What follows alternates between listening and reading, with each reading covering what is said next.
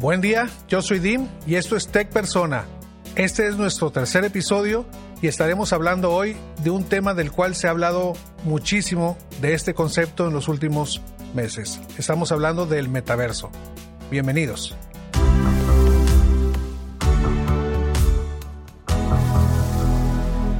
Yo creo que tiene muchos puntos de vista y muchas aristas y es un tema que, que me parece del cual vamos a aprender mucho de nuestro invitado, eh, Ricardo Rocha, experto en todo este tema de tecnologías inmersivas, ha hecho muchísimas cosas en mundos de realidades virtuales y todas estas cosas. Ricardo, por favor, preséntate tú.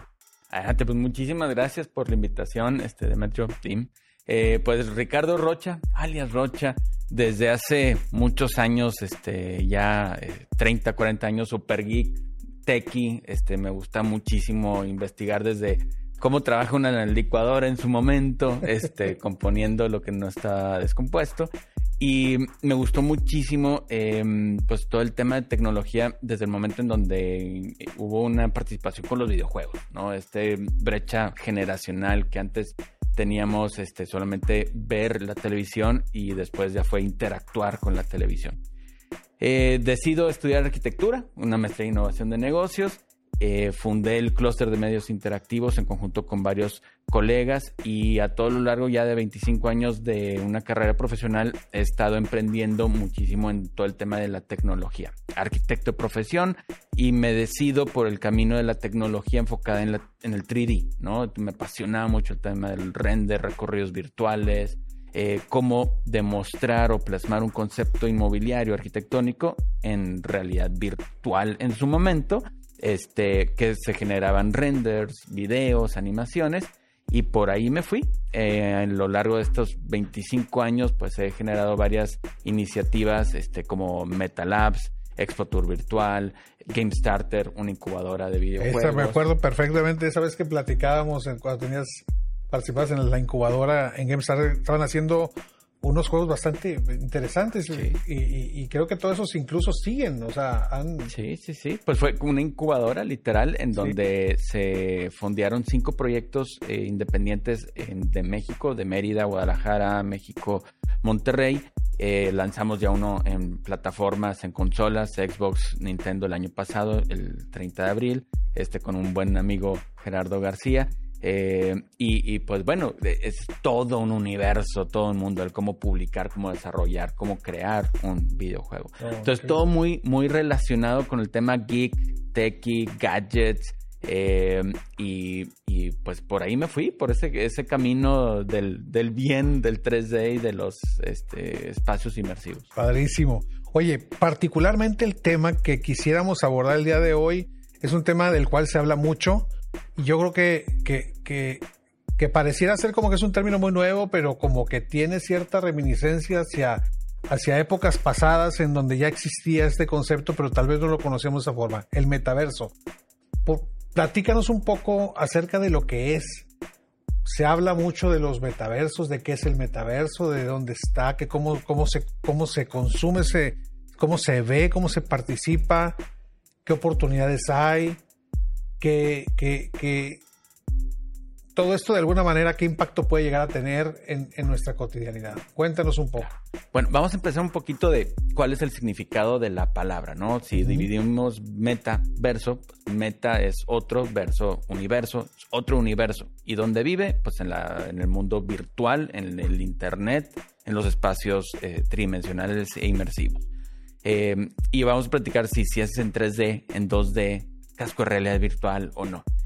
Cuando empieza todo este movimiento fue cuando vino y le metió un turbo Meta, ¿no? La empresa que cambia de nombre, Facebook, y Mark Zuckerberg dice, ya no me voy a llamar em, como empresa eh, Facebook, ahora nos vamos a llamar Meta. ¿Por qué? Porque uh, todo este cambio y todo este y hace un boost en nuestra industria, en la industria a nivel global, en donde viene a empujar muchísimo cómo vamos a vivir y a colaborar el día de mañana.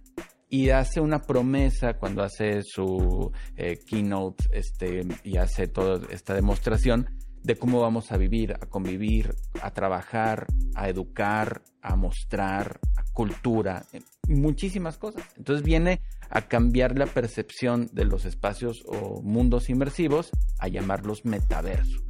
Y esto no es nuevo. Este, cuando, si a mí alguien me explicara, Ricardo Rocha, hace 10 años, pues es lo que estábamos haciendo, lo que estábamos jugando. De hecho, el antecesor del metaverso, pues son los videojuegos. Y videojuegos como The Sims, eh, Roblox, Minecraft, que son este, espacios inmersivos en donde conviven varias personas no necesariamente para jugar, sino para poder convivir. Como antes podría haber sido Second Life. Second Life, claro, fue uno de los principales este, promotores del, del metaverso, ¿no? Me acuerdo que tenía ahí el libro de cómo desarrollar en Second Life. Entonces, no es un tema eh, de, este, actual, es un tema que viene a darle, como bien mencionaba, un boost, un turbo, este, la palabra meta, ¿no? Entonces, ahora ya meta. Y para nosotros, en los creadores de contenido, pues ya es ahora muchísimo más fácil eh, la etapa de adaptación para el mercado,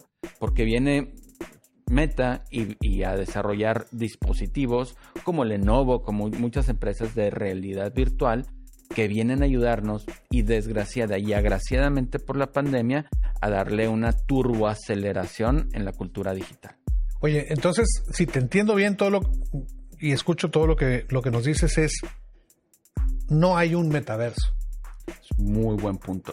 No, hay muchos metaversos. Si yo te dijera hace 20 años cuántos internets hay, el concepto internet es, uno. Portales de internet hay N. Es exactamente lo mismo. El concepto de metaverso es uno.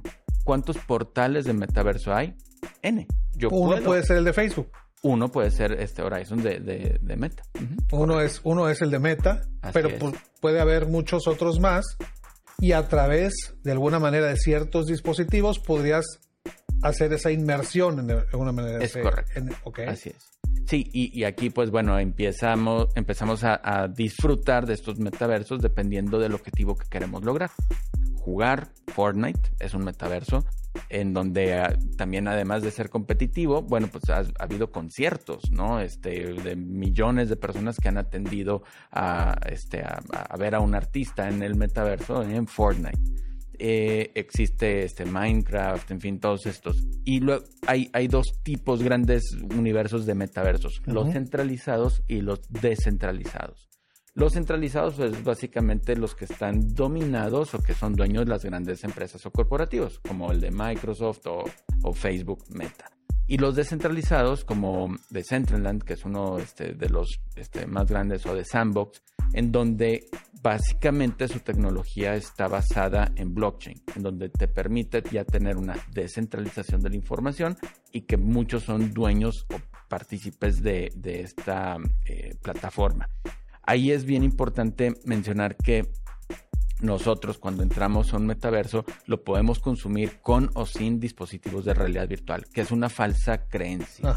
Oye, si no tengo, si no tengo realidad, dispositivo como este, no puedo entrar. No, no, no, puedes entrar de tu celular. Depende mucho. Hay eh, metaversos que son en 2D y hay otros que son en este en 3D, como son más comúnmente por, por, por la moda, vamos a decirlo pero podemos conseguir muchísimos objetivos en diferentes metaversos, ¿no? Compra-venta de activos, NFTs, que mucha gente dice, metaverso y NFTs no tienen nada que ver ni pueden vivir uno sin el otro, pero eh, ahora sí que están en, son eh, eh, contemporáneos, De, de, lo que se está viviendo en la industria en ese sentido. Entonces, eh, a, nosotros, lo que, por ejemplo, nosotros hemos utilizado los metaversos para tener una oficina virtual. O sea, ¿cómo hacemos esto práctico? ¿Cómo lo vivimos día a día? ¿Cómo lo aterrizas a algo de uso cotidiano? Entonces, en, en, la, en la oficina, pues tenemos una oficina justo en este mismo edificio, este, y viene la pandemia, nos cambiamos y luego pues queremos tener una experiencia inmersiva más allá de un Zoom, más allá de una liga de Meet o de cualquier plataforma de videoconferencia. Y construimos en 3D nuestra propia oficina. ¿Y cómo la queríamos? Ah, no, la quisiéramos en el piso 100. ¿no? Este, este, mm, con ladrillo y tener un auditorio. Entonces empezamos a crear nuestra propia oficina en donde tenemos nuestras juntas diarias y tenemos diferentes convivencias en donde hay un auditorio para poder tener todos una audiencia pero luego hay salas en donde el, eh, audio, este, conforme te vas alejando de una persona a otra, se va este, atenuando. Entonces puedes tener una junta, luego puedes tener un, este, una llamado para regresar todos. Entonces es otra dinámica inmersiva más allá de un Zoom, de una videoconferencia. ¿Y eso cómo lo, vamos, ese, ese, ese metaverso, ese, ese mundo, cómo lo, cómo, cómo llegas ahí? Ah, eh, es decir, ¿Cómo, ¿Cómo participas dentro de ese metaverso en esa oficina, por ejemplo? Nosotros decidimos utilizar una plataforma abierta. Eh, lo construimos en, en, Blender, que es un software este, open source de, para hacer geometría tridimensional. Utilizamos Unity, que es también una plataforma ah, este, gratuita para desarrollar eh, toda la integración de los objetos en 3D, etc. Y luego ya lo llevamos a la plataforma de Microsoft, en donde también es abierta, donde tú puedes subir tu mundo virtual, tu metaverso, y le mandas una liga a la persona. Y todos llegan y conviven en un momento en un espacio virtual. Y ese es un portal, dentro de este concepto de metaverso. Oye, y además estos usos este que acabas de platicarnos de la, de la oficina, he escuchado que, vamos, llevarte un museo a, este mundo para que alguien que está a distancia pueda recorrerlo, pues también se convierte en algo factible. ¿Qué otros, usos, qué otros usos pueden ser eh, de alguna manera eh, implementados para que tengamos esas facilidades de poder tal vez trasladarnos a lugares que a lo mejor eh, nos costaría mucho esfuerzo, muchos recursos poder llegar allá.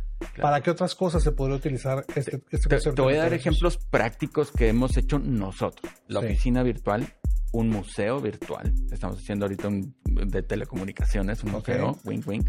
Este, estamos haciendo capacitación militar en el metaverso. Okay. O sea, son cosas que, que, dices, oye, bueno, esto está de Estados Unidos, Brasil, no, no, en México se está haciendo.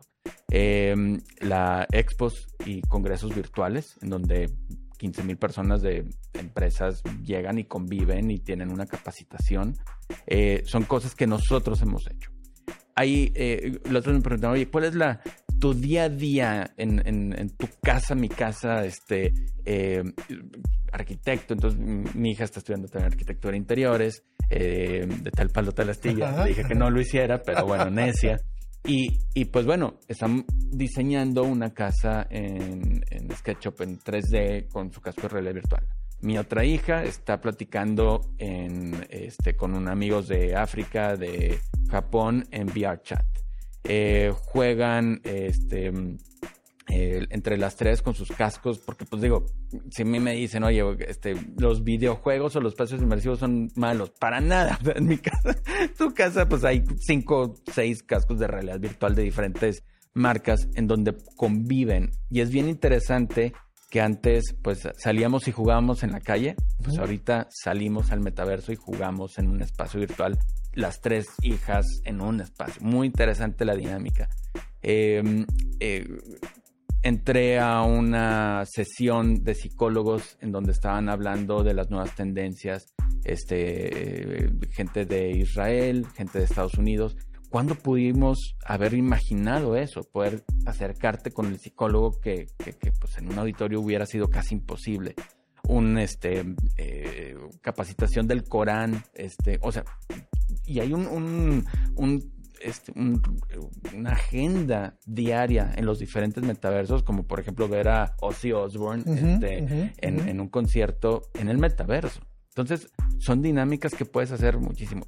O puedes acceder de alguna manera, como te escucho, es al, al conocimiento, conocimiento a distancia, acceder de alguna manera a las mentes más brillantes que puedan estar tratando algún tema y participar no solamente en una reunión en donde exista una interacción con una imagen que pueda ser un zoom, sino además tener esta experiencia inmersiva en donde te sientas parte del lugar en donde se está llevando a cabo. Otro tema a lo mejor puede ser el entretenimiento que comentas ahorita, conciertos.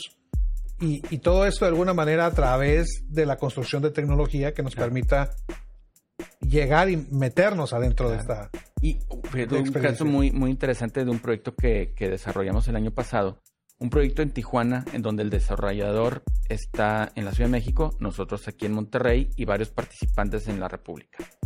Y el proceso constructivo de, y de diseño, ¿cómo, ¿cómo ves? Porque en una imagen, pues puedes este, nada más agarrar el ángulo que te convenga en un recorrido virtual, pero en un espacio inmersivo puedes acercarte y ver el detalle. Y fue bien interesante el que alguien estaba en México, alguien estaba en Tijuana y en Monterrey, todos en un espacio virtual viendo las instalaciones como estaban teniendo una este, inconsistencia. Eso difícilmente lo pudiéramos haber logrado con planos, con, planos en 2D, en pantallas, en cámaras estáticas. Y la colaboración entre las personas. O sea, no, un para mí el metaverso es cuando una o eh, más de dos personas se unen en el mismo espacio por el mismo objetivo. Porque si no, es una experiencia virtual. Yo meto, veo, siento y ya. Pero ya cuando tengo una convivencia con una persona en donde ya puedo tener una transacción económica de conocimiento emocional, ya ahí es donde se le puede sacar un provecho al concepto metaverso. Oye, ¿tú crees que de alguna manera en estos mundos, pues de alguna manera todavía faltan que jugadores se integren a, estos, a estos mundos virtuales? No sé, si me ocurre campañas de mercadotecnia. En el caso de nosotros, de alguna manera que somos banco, pues transacciones bancarias, transacciones financieras.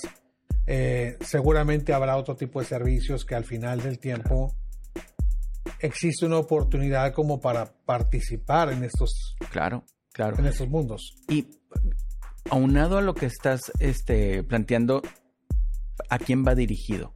O sea, ahorita nosotros nos podemos poner un casco y bueno, ah, el mercado al que va dirigido es a los early adopters, como nosotros, pero al mercado al que va más dirigido el metaverso es a las nuevas generaciones, en donde ya no ven televisión el concepto para ellos ya no existe. Para nosotros que veíamos Canal 5 este, a cierta hora, el programa eh, definido por, por una televisora, ahorita ya no, ahorita yo consumo cuando yo quiera Netflix y todas las plataformas. Correcto. Estas personas que son ya no early adopters, ya son personas que trabajan, son nativos, ya es, hoy, ah, sí, agarran el iPad y ya se meten al metaverso y están jugando y están colaborando y se meten y platican cómo las marcas van a llegar a ese nuevo público, en donde los medios tradicionales, aunque sean digitales, social media, etcétera, etcétera, ya no es necesariamente el canal de mayor inmersión y engagement con el usuario.